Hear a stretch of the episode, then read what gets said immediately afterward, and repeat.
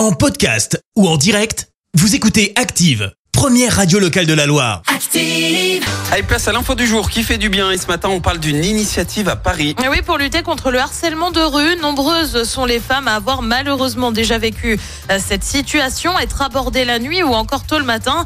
Perso, ça m'est déjà arrivé en début de semaine, là, en passant place de l'hôtel de ville à 5 heures pour venir ici.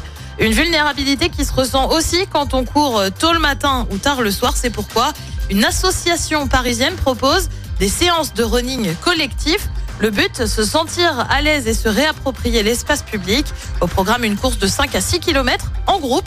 Euh, Chaque année, le collectif Cinequanon organise aussi une course, la Cinequanon Run, pour dire non aux violences sexistes et sexuelles. Selon une enquête réalisée par un magazine de course, 43% des femmes ont déjà affirmé avoir subi du harcèlement de rue pendant qu'elles couraient. Merci, vous avez écouté Active Radio, la première radio locale de la Loire. Active.